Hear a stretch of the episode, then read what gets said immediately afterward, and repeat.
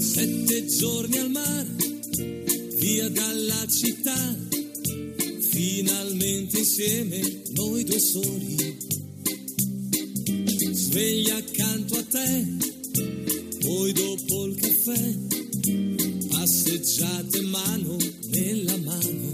Esta no es una semana cualquiera, con Luis Antequera y Mariate Aragonés.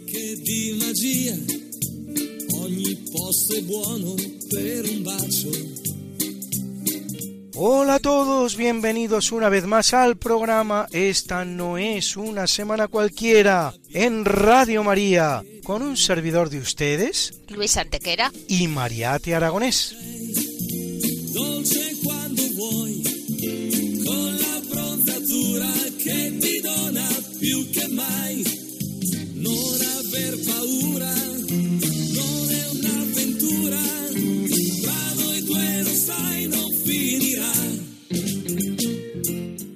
Luis, ¿qué semana nos ocupa hoy? Hoy, Mariate, le damos un repaso a algunos de los hechos históricos ocurridos del 30 de junio al 6 de julio. Una semana que no es una semana cualquiera, siete días, sette giorni, como dice nuestra sintonía, en los que han pasado a lo largo de la historia cosas que ni se imaginan nuestros oyentes, porque la historia es así, mejor y más fantástica que la más increíble de las fantasías. Comencemos pues. Pues allá vamos.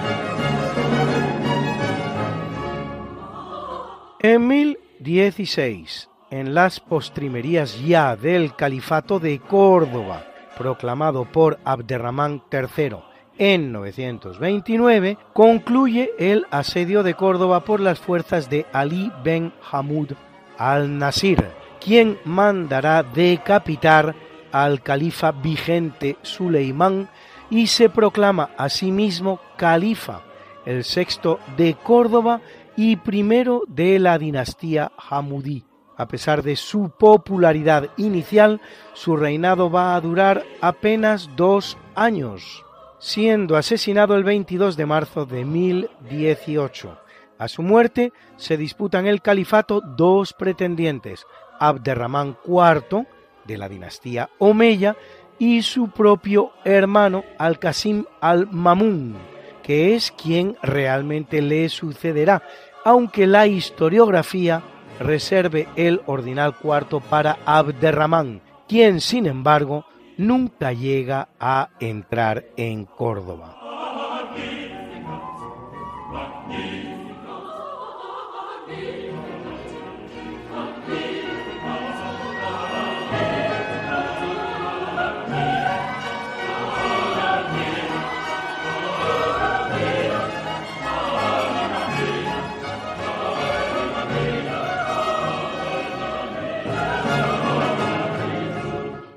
1187, en el desfiladero conocido como Cuernos de Jatín, tiene lugar la derrota del ejército cruzado de Guido de Lusignan, rey de Jerusalén, y de Reinaldo de Chatillon, contra el sultán de Egipto, Saladino.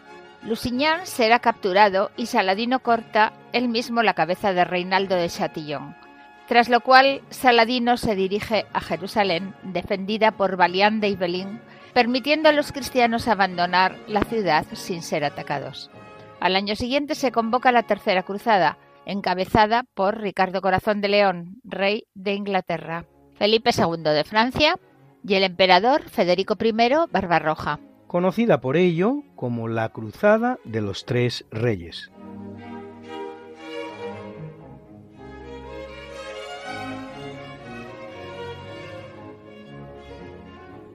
En el capítulo siempre fecundo de la conquista, colonización y evangelización de América por los españoles, que va a permitir a los indígenas americanos el tránsito del neolítico al renacimiento en apenas dos generaciones, un tránsito que a los europeos había costado 7.000 enteros años, en 1547 el Papa Paulo III crea la diócesis del Río de la Plata con sede en Asunción, actual capital del Paraguay.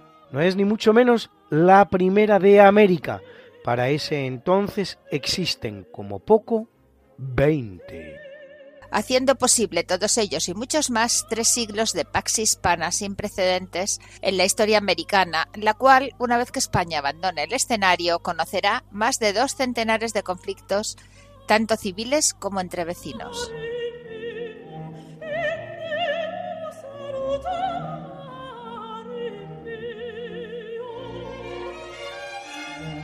En 1555 el otomano Turgut Reis saquea la ciudad italiana de Paula, en la que había nacido San Francisco de Paula, por cierto. Es sólo una más de las muchas racias realizadas por los barcos otomanos en aguas mediterráneas. Nueve años antes, Turgut ya había saqueado Nápoles y las costas calabresas, e incluso Cullera o Poyensa en España. Y cuatro años antes todavía intenta tomar la isla de Malta.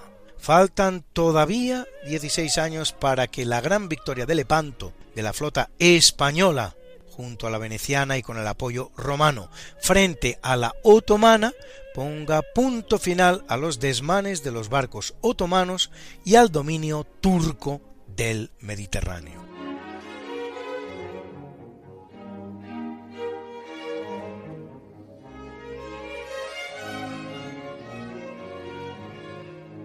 En 1687, el inglés Isaac Newton publica Philosophiae Naturalis Principia Matemática, donde recoge sus descubrimientos en mecánica y cálculo matemático, obra considerada por algunos de una manera tal vez algo exagerada, la obra científica más importante de la historia.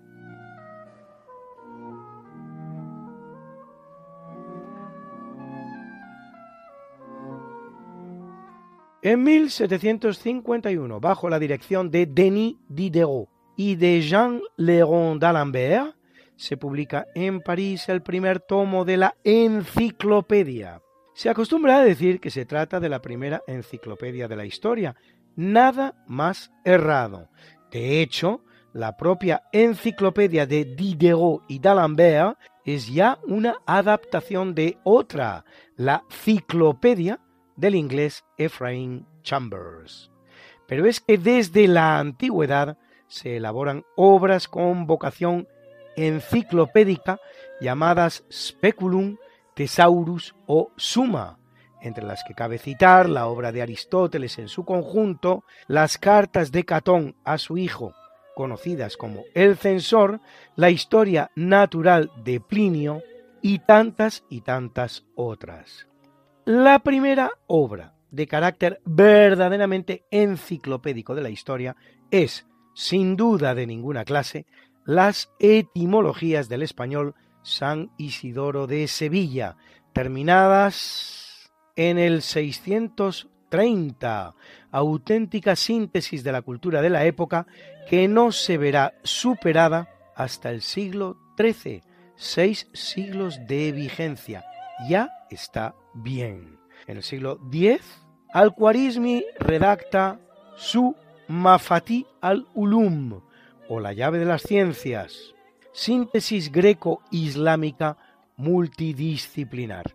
En el siglo XII aparece en Bizancio el Suda, que ofrece la novedad de su ordenación alfabética, y en Francia el Speculum de Vincent de Beauvais, a las que añadir una nueva obra enciclopédica española, el Arbre de Ciencia, de 1296, de Raimundo Lulio.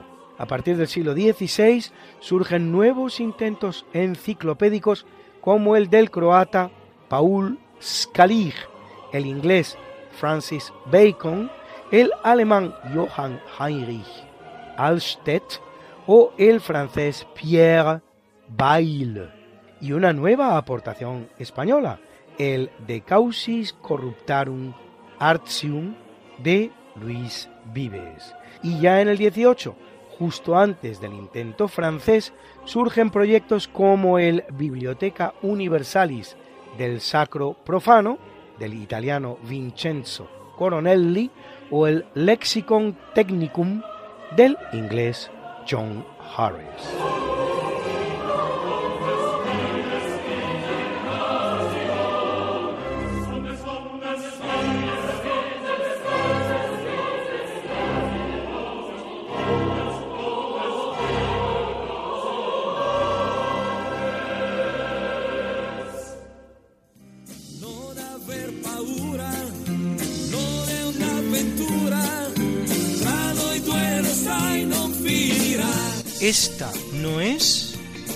Una semana cualquiera. con Mariate Aragonés Y Luis Antequera. la historia como es. Y no como nos gustaría que fuera.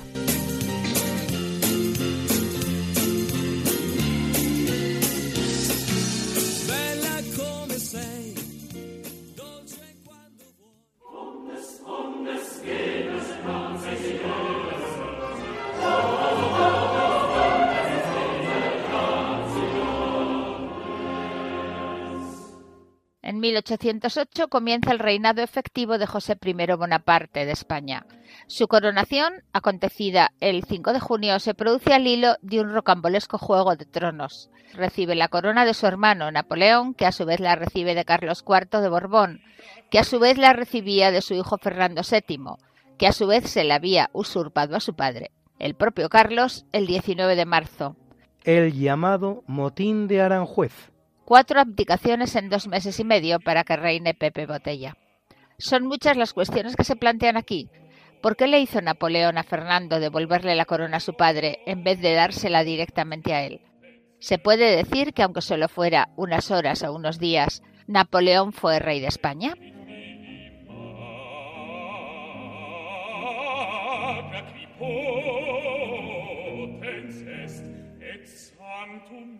En 1823, el Congreso Constituyente de las Provincias Unidas del Centro de América aprueba una declaración que establece la independencia respecto de México del nuevo ente estatal, constituido sobre los territorios de las actuales Guatemala, Honduras, Salvador, Nicaragua y Costa Rica. Al día siguiente, los diputados proclaman provisionalmente la Constitución de Cádiz, que estará vigente hasta mayo de 1824, casi un año.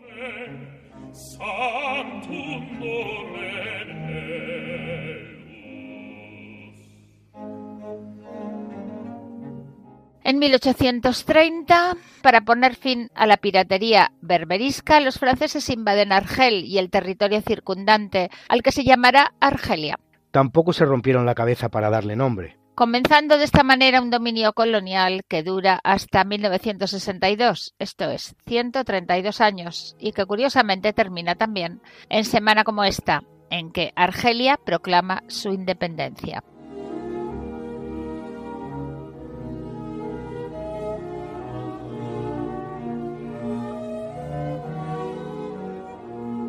En 1880 en Francia se decreta una amnistía parcial para los participantes en la Comuna de París, ocurrida diez años antes, una revolución que en principio intenta impedir la entrada de los alemanes en París al finalizar la guerra franco-prusiana, cuando Francia ha firmado ya su capitulación, pero que termina siendo una nueva revolución francesa esta de tipo claramente marxista, que producirá mucha destrucción y mucha sangre entre los parisinos dentro de París a manos de los propios revolucionarios. mucho más de la que habían producido los mismísimos alemanes en las partes que habían conseguido ocupar y que será finalmente reprimida por las propias autoridades francesas, que lo harán sin miramiento alguno, con un balance que algunos estiman en 70.000 represaliados. La historia siempre mucho más compleja de lo que nos gusta imaginar.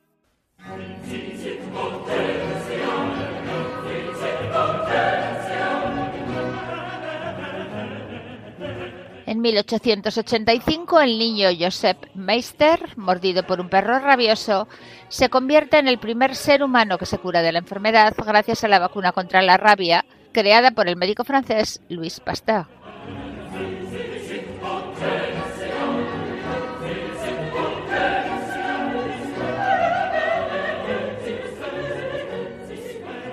En 1903, en Montgeron, comienza el primer Tour de Francia de la historia, la carrera ciclista más importante del mundo, que hasta la fecha solo han ganado en cinco ocasiones cuatro ciclistas. Los franceses Jacques Anquetil y Bernard Hinault, el belga Eddy Merckx y el español Miguel Indurain, único que lo ha hecho en cinco ocasiones consecutivas. El norteamericano Lance Armstrong lo ganará en hasta siete, a pesar de estar operado de un testículo canceroso, pero será desposeído después de sus títulos por dopaje. Además de Indurain, han ganado el Tour otros seis españoles, Alberto Contador en dos ocasiones, Federico Bahamontes, Luis Ocaña, Perico Delgado, Óscar Pereiro y Carlos Sastre.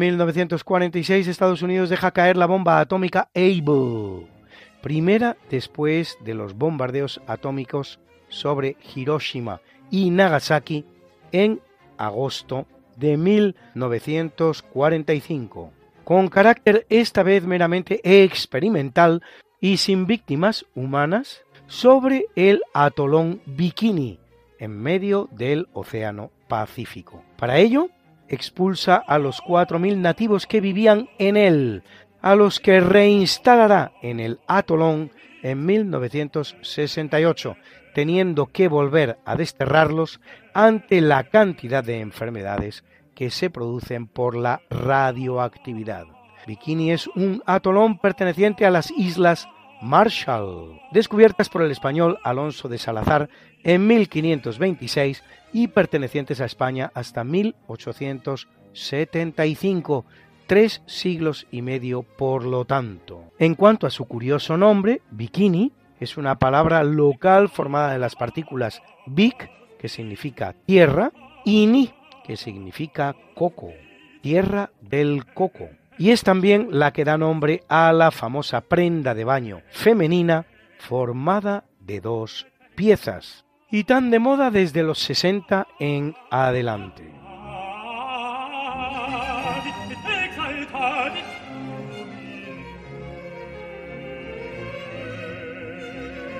En 1950 el Parlamento israelí aprueba la llamada Ley del Retorno, que concede residencia y ciudadanía a toda persona judía o descendiente de judíos hasta la tercera generación que desee emigrar a Israel proveniente de cualquier lugar del mundo.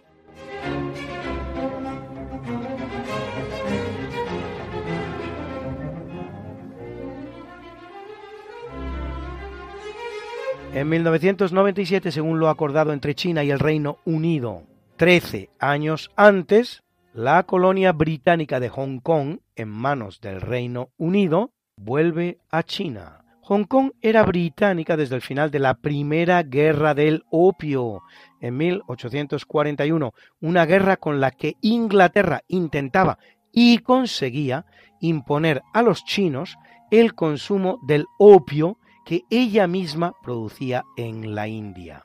Una guerra justa donde las haya, ¿no les parece? Este es el sentido que Inglaterra, el Reino Unido, tenía de su imperio.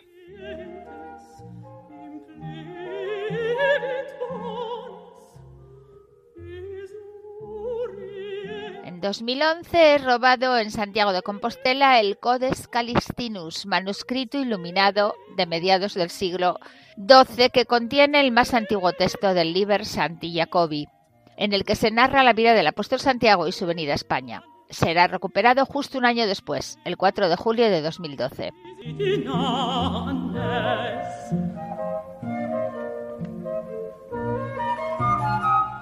Una breve pausa musical y entramos en nuestro natalicio, Mr. Cellophane, del musical Chicago.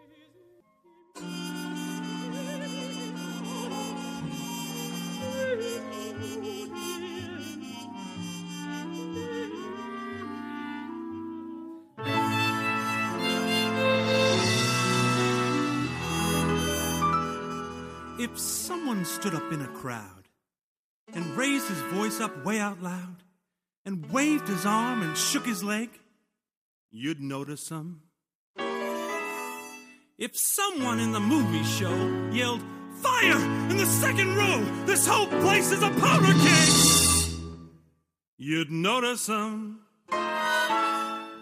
And even without clucking like a hen, Everyone gets noticed now and then. Unless, of course, that personage should be invisible, inconsequential. Me.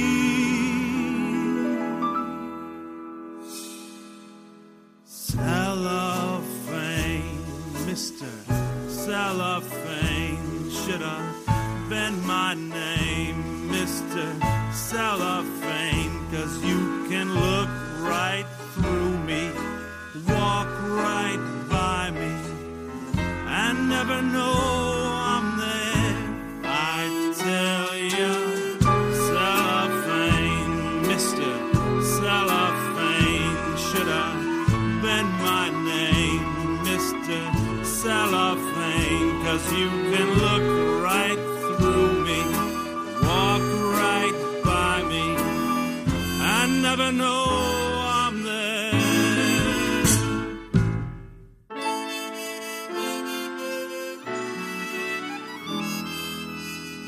Suppose you was a little cat residing in a person's flat who fed you fish and scratched your ears. You'd notice him. Suppose you was a woman wed been sleeping in a double bed beside one man for seven years. You'd notice him. A human being's made of more than air. With all that bulk, you're bound to see him there. Unless that human being next to you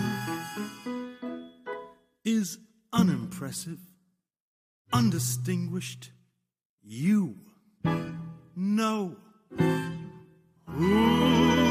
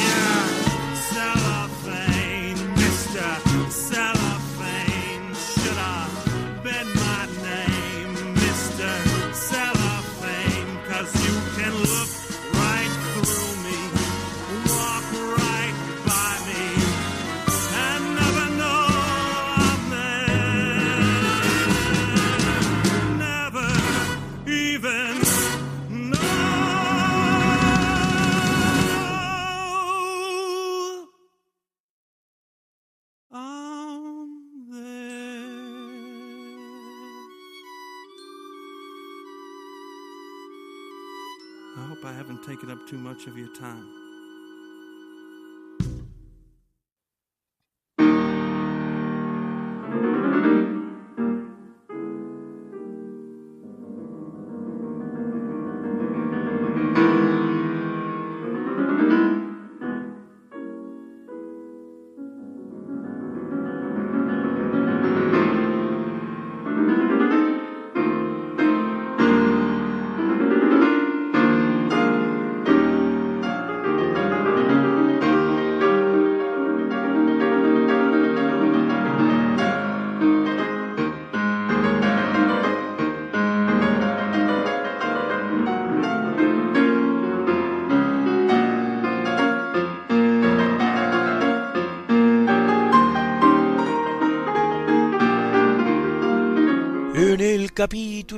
Natalicio, nace en 419 Valentiniano III, emperador romano, hijo de Gala Placidia, hija a su vez de Teodosio el Grande, el que cristianiza el imperio y lo divide en dos. Su reinado de 30 años, inusitadamente largo para la época, será sin embargo de crisis. Cuando él fallece apenas le quedan al imperio de Occidente 20 años de vida. El hecho más notable es la invasión del imperio por los hunos de Atila, que reclama casarse con Honoria, hermana de Valentiniano.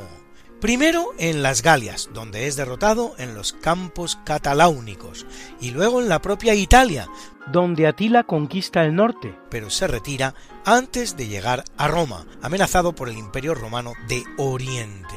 Valentiniano acabará sus días asesinado por Optila y Transtila, mercenarios a sueldo del Senado romano.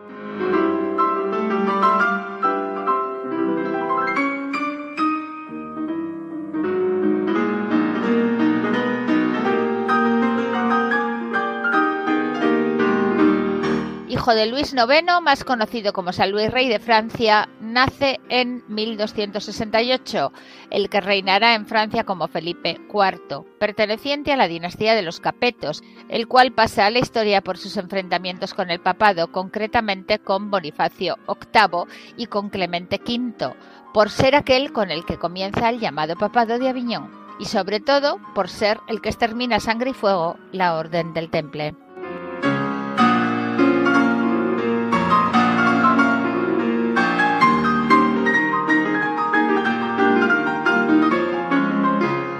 La luz en el año 1381 Lorenzo Giustiniani, prelado italiano venerado como santo por la Iglesia Católica, que es el primero en portar el título de Patriarca de Venecia, desde el cual han llegado a Papa, por ejemplo, pontífices como San Pío X, San Juan XXIII o Juan Pablo I. El Patriarcado de Venecia no tiene otra razón histórica que el traslado de sede que ordena el Papa Nicolás V del Patriarcado de Grado a la magnífica ciudad de los Canales. El Patriarcado de Grado, a su vez, se funda en el año 607 cuando se produce el cisma del Patriarcado Aquilea, con una sede rebelde, Comón, y otra sede leal, Grado, que hereda el Patriarcado. En cuanto al Patriarcado de Aquilea, se funda en 568 cuando los metropolitanos de Milán y de Aquilea se niegan a aceptar la condena que en el seno del segundo concilio de Constantinopla realiza el emperador de Bizancio, Justiniano II, de tres autores, Teodoro de Mopsuestia, Teodoro de Ciro e Ibas de Edesa, la llamada cuestión de los tres capítulos, provocando así un cisma con Roma. Roma entonces asciende a Aquilea a la categoría de patriarcado para resaltar así la independencia de éste respecto de Constantinopla, donde también rige un patriarcado.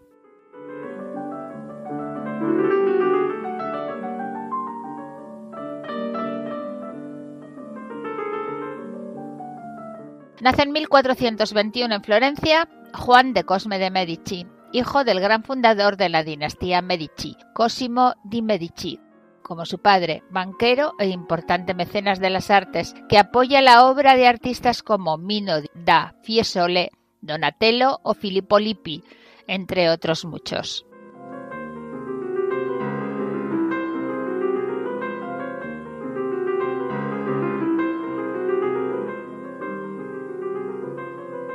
Nace en el año 1780 Karl von Clausewitz, militar prusiano recordado no tanto por ningún éxito militar, de hecho cosecha varias derrotas frente a Napoleón, así Jena, así Ligny, sino por su célebre tratado titulado De la guerra, donde realiza un reconocido análisis sobre los conflictos armados desde su inicio hasta su ejecución, con comentarios sobre táctica y estrategia que influye decisivamente en el desarrollo de la ciencia militar occidental y hoy se enseña tanto en las academias militares como en cursos de gestión empresarial y marketing.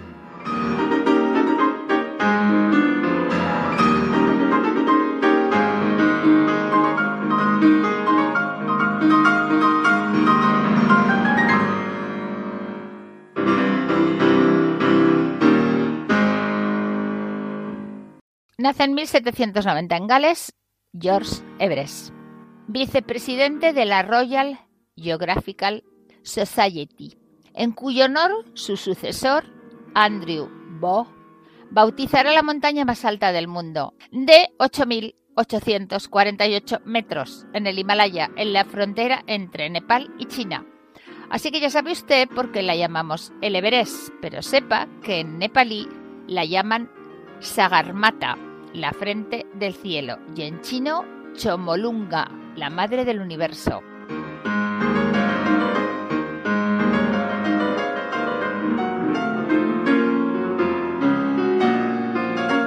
En el año 1804 ve la luz Amandine Aurore Lucille Dupin, baronesa du Devant, más conocida como George Sand, prolífica escritora francesa del movimiento romántico, autora de un centenar de obras, entre las cuales La Petite Fadette o Histoire de ma vie, Historia de mi vida, que mantendrá una larga relación amorosa, buena parte de la cual en la isla de Mallorca, con el gran pianista polaco Frédéric Chopin. Nos acompaña hoy una de las más célebres obras del pianista polaco, su maravillosa polonesa que escuchan ustedes.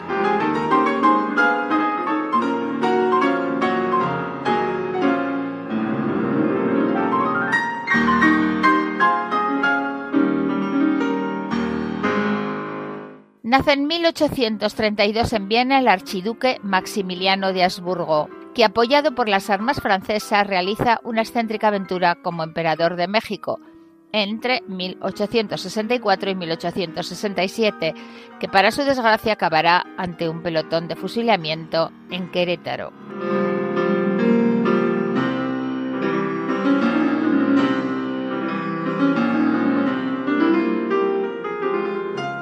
En el año 1961 nace Diana Spencer, más conocida como Diana de Gales, esposa que será del príncipe Carlos de Inglaterra, duquesa de Gales y madre de los príncipes William y Harry, cuya vida tendrá un triste final cuando, con apenas 36 años de edad, se mata en fatal accidente de tráfico en un túnel de París.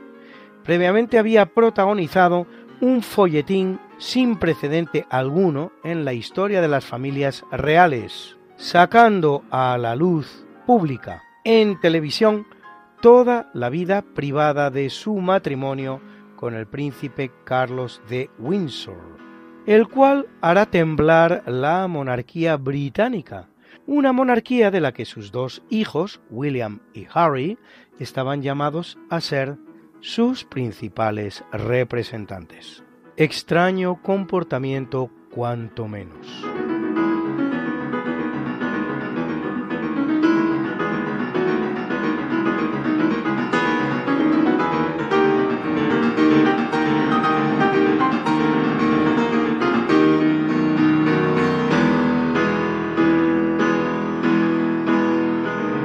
Y en 1945 ve la luz Debbie Harry, cantante, compositora y actriz estadounidense de la banda Blondie, Rubita. Suyo es el tema María, con el que hacemos una agradable pausa musical antes de abordar nuestro obituario.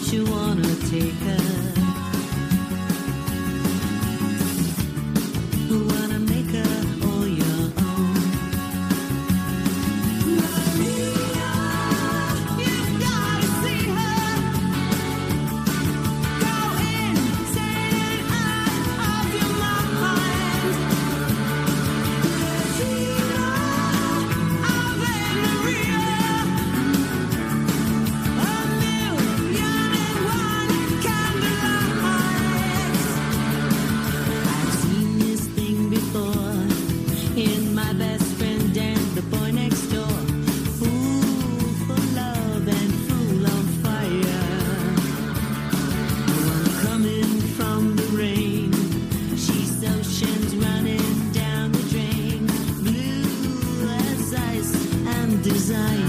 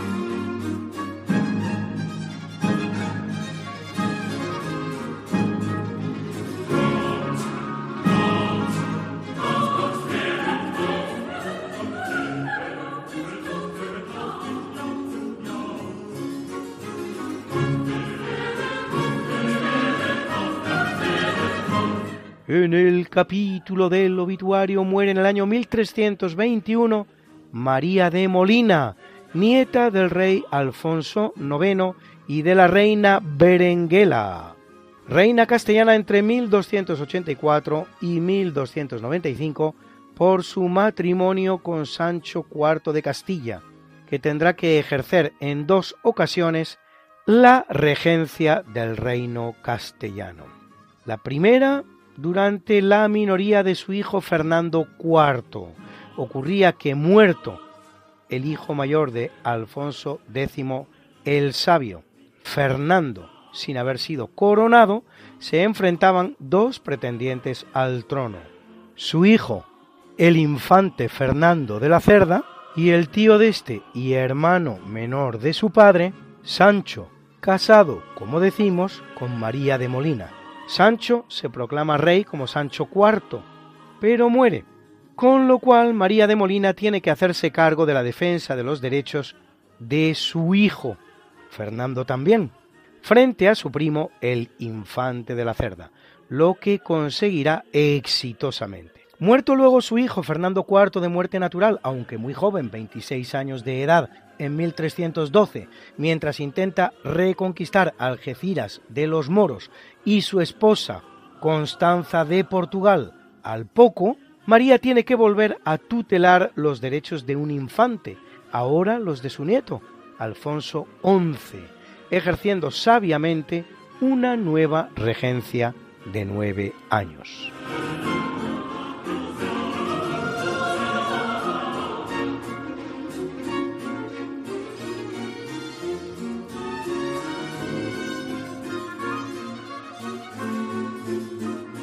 En 1520, como consecuencia de una pedrada lanzada por sus súbditos un día antes, cuando se dirigía a ellos desde su palacio, muere en Tenochtitlán el emperador Moctezuma II. El episodio precipita la salida de Hernán Cortés de la capital azteca, camino de Tacuba. De los 1.300 españoles que le acompañan, mueren en la operación 600. Uno de cada dos. A los que añadir otros 900 nativos aliados. Es la llamada Noche Triste, la victoria de Otumba, solo una semana después, permitirá a Hernán Cortés volver a tomar Tenochtitlán un año más tarde, en agosto de 1521. Curiosamente, en 1541, a consecuencia de las heridas recibidas en Nochistlán, unos días antes, el que muere en idéntica semana es el conquistador español de México, Pedro de Alvarado.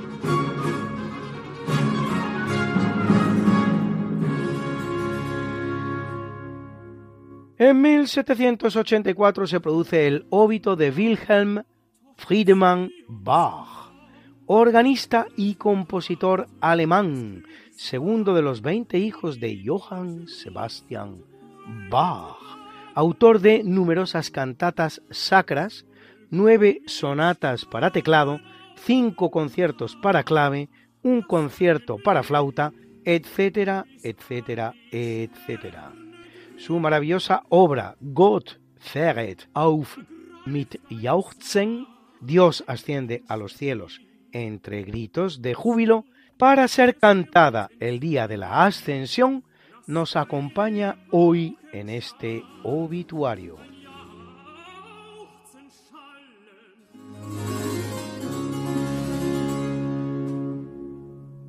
Muere en 1854 Georg Simon Ohm, físico y matemático alemán que estudia la relación entre la intensidad de una corriente eléctrica, su fuerza electromotriz, y la resistencia, formulando en 1827 la ley que lleva su nombre, según la cual la intensidad es igual a la diferencia de potencial partido por la resistencia eléctrica. Repito, es igual a la diferencia de potencial partido por la resistencia eléctrica, y en cuyo honor la unidad de resistencia eléctrica se llama ohmio.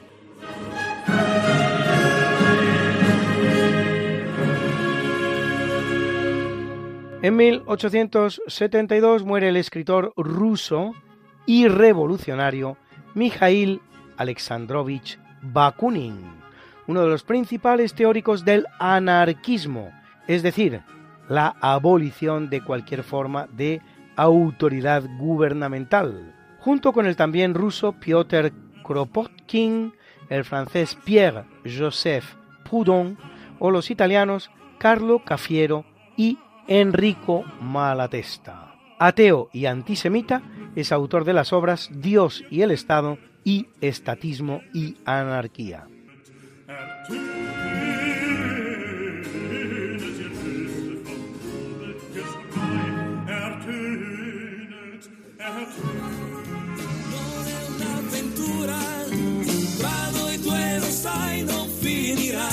Que no puedes escucharnos a estas horas terribles de la madrugada, que quieres volvernos a escuchar porque no puedes esperar hasta la próxima semana, que te perdiste un programa y no te lo perdonas, que quieres mandarle el programa a un amigo tuyo al que sabes que le va a gustar.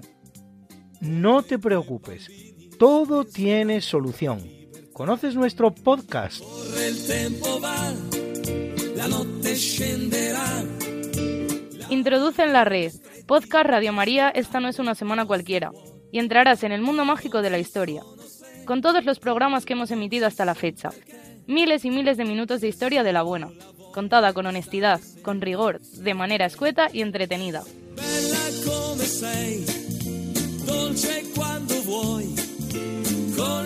Ya sabes, el podcast de Esta no es una semana cualquiera. Para oír la radio cuando tú quieras, donde tú quieras y con quien tú quieras.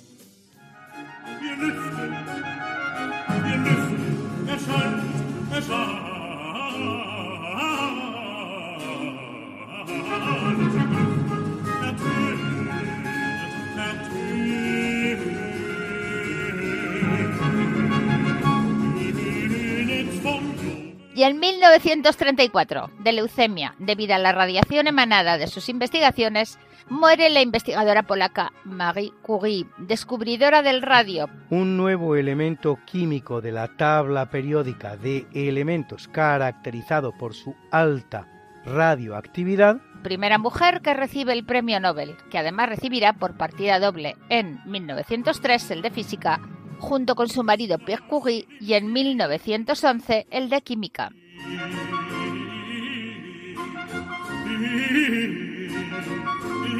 En 1974 se produce la muerte del presidente argentino Juan Domingo Perón, que lo había sido entre 1946 y 1955, y ahora lo era en el que constituía su tercer mandato presidencial desde diez meses antes siendo sucedido en el cargo al morir por su propia esposa y vicepresidenta del país, María Estela Martínez de Perón, que será derrocada por un golpe de Estado militar dos años después, el 24 de marzo de 1976, con el país gobernado por la anarquía y el terrorismo montonero.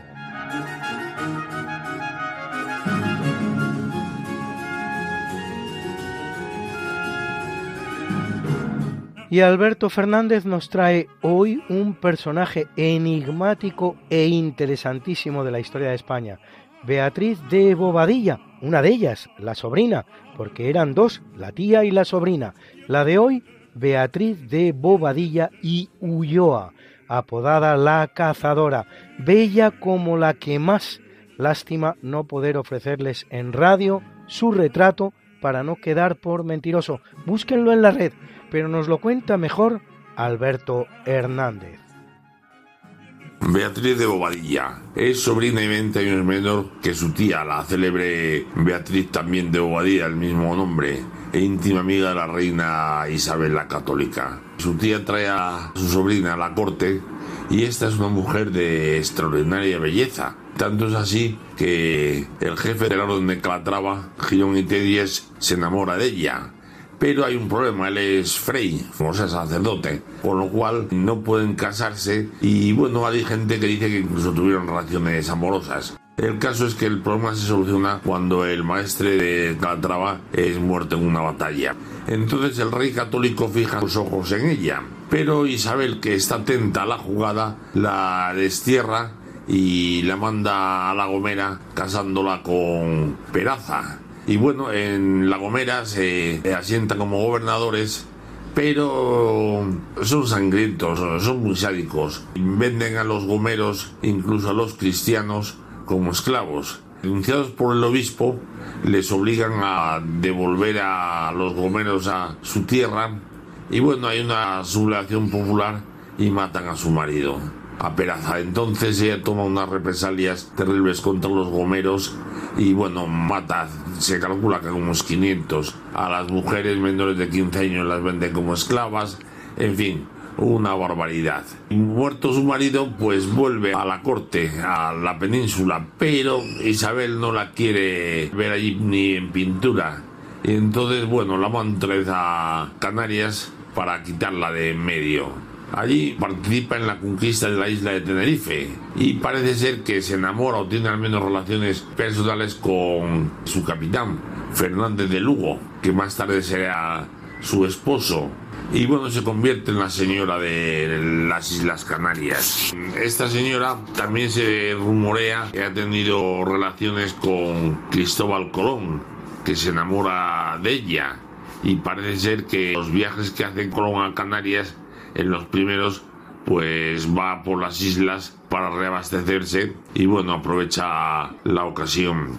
Esta señora sigue con su rutina o sea, matar, esclavizar, etcétera, etcétera. La llaman a la península otra vez para que rinda cuentas, pero aparece muerta en Medina Campo, que es donde había nacido en 1504, asesinada. También se la conoce como Beatriz la Sangrienta o la Cazadora. Hay que recordar que las Islas Canarias fueron conquistadas antes que América y sirve como ejemplo a lo que luego será la urbanización de las Américas. Pues eso es todo y buenos días.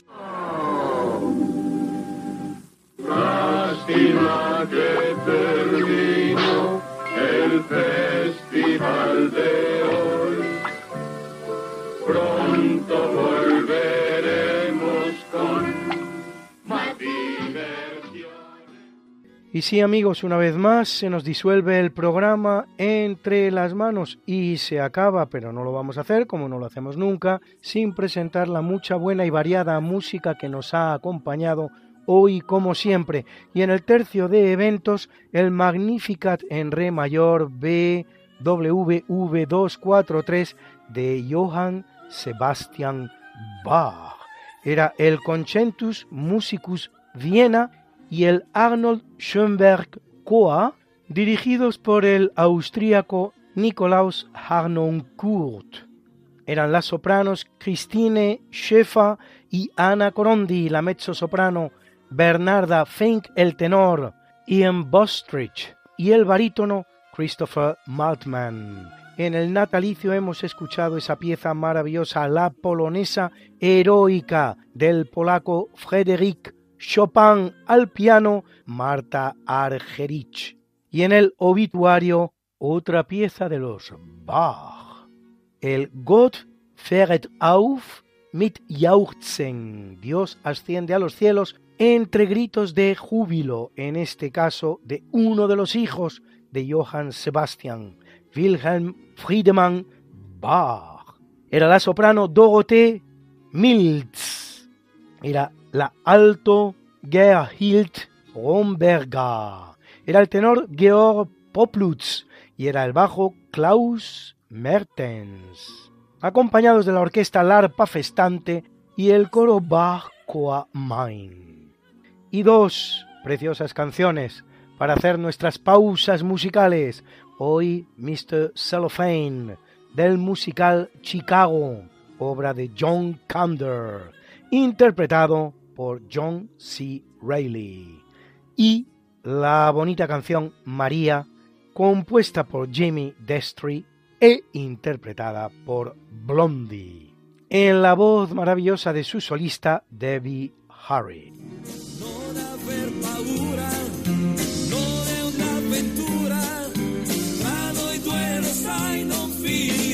Esta no es una semana cualquiera, a que teníamos razón. La historia, ¿cómo es? Y no como nos gustaría que fuera. Hasta el próximo programa. Se despiden de ti, Mariate Aragonés y Luis Antequera. Pero yo te veo muy pronto en el programa de Javier Ángel Ramírez, Diálogos con la Ciencia, el jueves a las 12 de la noche, o lo que es lo mismo, el viernes a las 0 horas, con nuevos episodios de nuestra apasionante historia. No te lo pierdas. Les hemos ofrecido en Radio María Esta no es una semana cualquiera, con Luis Antequera y María Te Aragonés.